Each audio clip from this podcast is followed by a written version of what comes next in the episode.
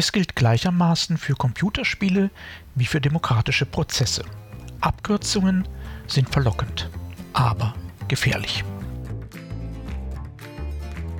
Mein Name ist Jörg Sommer und dies ist Demokratie Plus, der wöchentliche Podcast zur politischen Teilhabe. Jeden Donnerstag erscheint ein neuer kostenloser Newsletter. Am folgenden Sonntag gibt es den Text dann als Podcast. Alle Ausgaben finden Sie ganz einfach. Geben Sie demokratie.plus in Ihren Browser ein und schon sind Sie da, wo Sie sein wollen. Nun aber zu unserem heutigen Thema. Schummeln ist leicht. Alte Männer erzählen gern aus ihrer Jugend.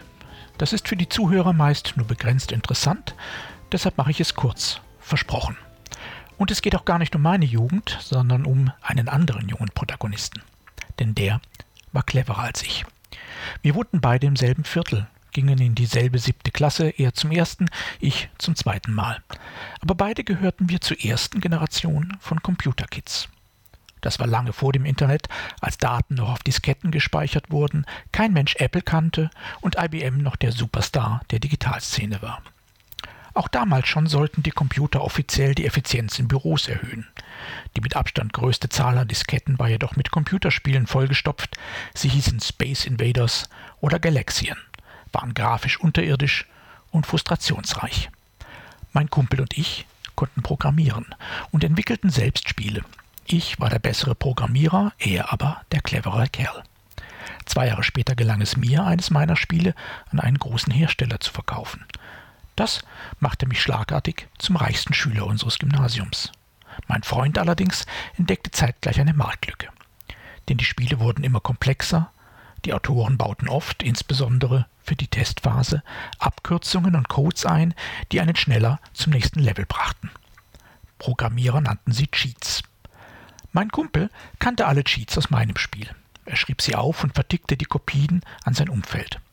Das lief so gut, dass er bald zu einem führenden Autor von sogenannten Cheatbooks wurde, die es zu so ziemlich jedem neuen Computerspiel gab. Oft wurde das Spiel selbst zwar raubkopiert und stattdessen eine stolze Summe für das Cheatbook hingelegt.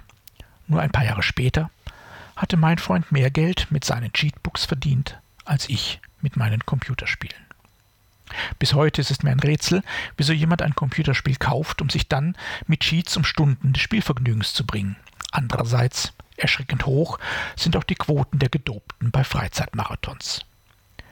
Eine legale oder illegale Abkürzung zu nehmen, ist für viele Menschen einfach zu verlockend. Es ist besonders bedauerlich, wenn es eigentlich um den Weg geht, nicht nur um das Ziel. Das gilt nicht nur für Sport- und Computerspiele, sondern ganz besonders auch für demokratische Prozesse. Allein im vergangenen Monat landeten drei unterschiedliche Anfragen bei unserem Institut. In allen dreien ging es darum, dass eine Kommune bzw. eine Behörde Leitlinien für Beteiligung einführen wollte. Eine Kommune wollte sich dabei beraten lassen. Eine gute Idee. Die anderen beiden Interessenten wollten wissen, wie schnell und zu welchem Preis wir ihnen Leitlinien schreiben könnten eine weniger gute Idee. Leitlinien für Beteiligung sind etwas Wunderbares. Sie helfen Institutionen dabei, Beteiligung zu etablieren und zu verstetigen. Nur so entsteht Beteiligungskultur. Das heißt, ein gemeinsames Verständnis und eine gemeinsame Praxis von Beteiligung. Das aber kann man nicht bestellen oder verordnen. Es kann nur entwickelt werden, und zwar im Dialog zwischen Beteiligenden und Beteiligten. Entscheidend ist am Ende nicht der Wortlaut einer Leitlinie, sondern der Weg dahin und damit auch die Relevanz für die Praxis. In Heidelberg, der ersten deutschen Stadt mit Leitlinien für Bürgerbeteiligung, dauerte dieser Prozess Jahre. In Potsdam, einem anderen leuchtenden Beispiel für intensive Beteiligung, glaubte man zunächst eine Abkürzung nehmen zu können. Ein kleines Expertengremium formulierte hinter verschlossenen Türen im Auftrag des Bürgermeisters kluge, aber eben partizipationsfrei entstandene Leitlinien.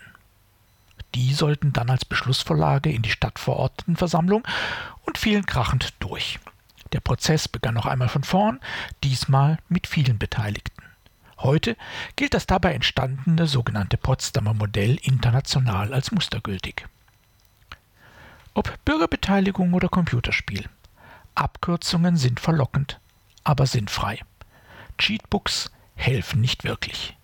Der Weg ist nicht das Ziel, aber ohne Weg ist das Ziel weniger wert. Leitlinien sind eine wunderbare Sache, um Beteiligung zu orchestrieren, zu optimieren, zu stabilisieren. Und zwar so, wie es vor Ort zu den Gegebenheiten, Interessenten, Kulturen und Ressourcen passt. Ob Leitlinien gut oder schlecht sind, entscheidet letztlich weniger ihr Wortlaut als der Prozess ihrer Entstehung. Wie unterschiedlich sie dann letztlich ausfallen können, sieht man sehr gut zum Beispiel in der Zusammenstellung von Leitlinien, die das Netzwerk Bürgerbeteiligung laufend ergänzt. Schauen Sie ruhig rein, lassen Sie sich inspirieren. Aber bitte, schreiben Sie nicht ab. Ob das Abenteuer auf dem Computerbildschirm stattfindet oder im wahren Leben. Schummeln bringt Sie um den ganzen Spaß.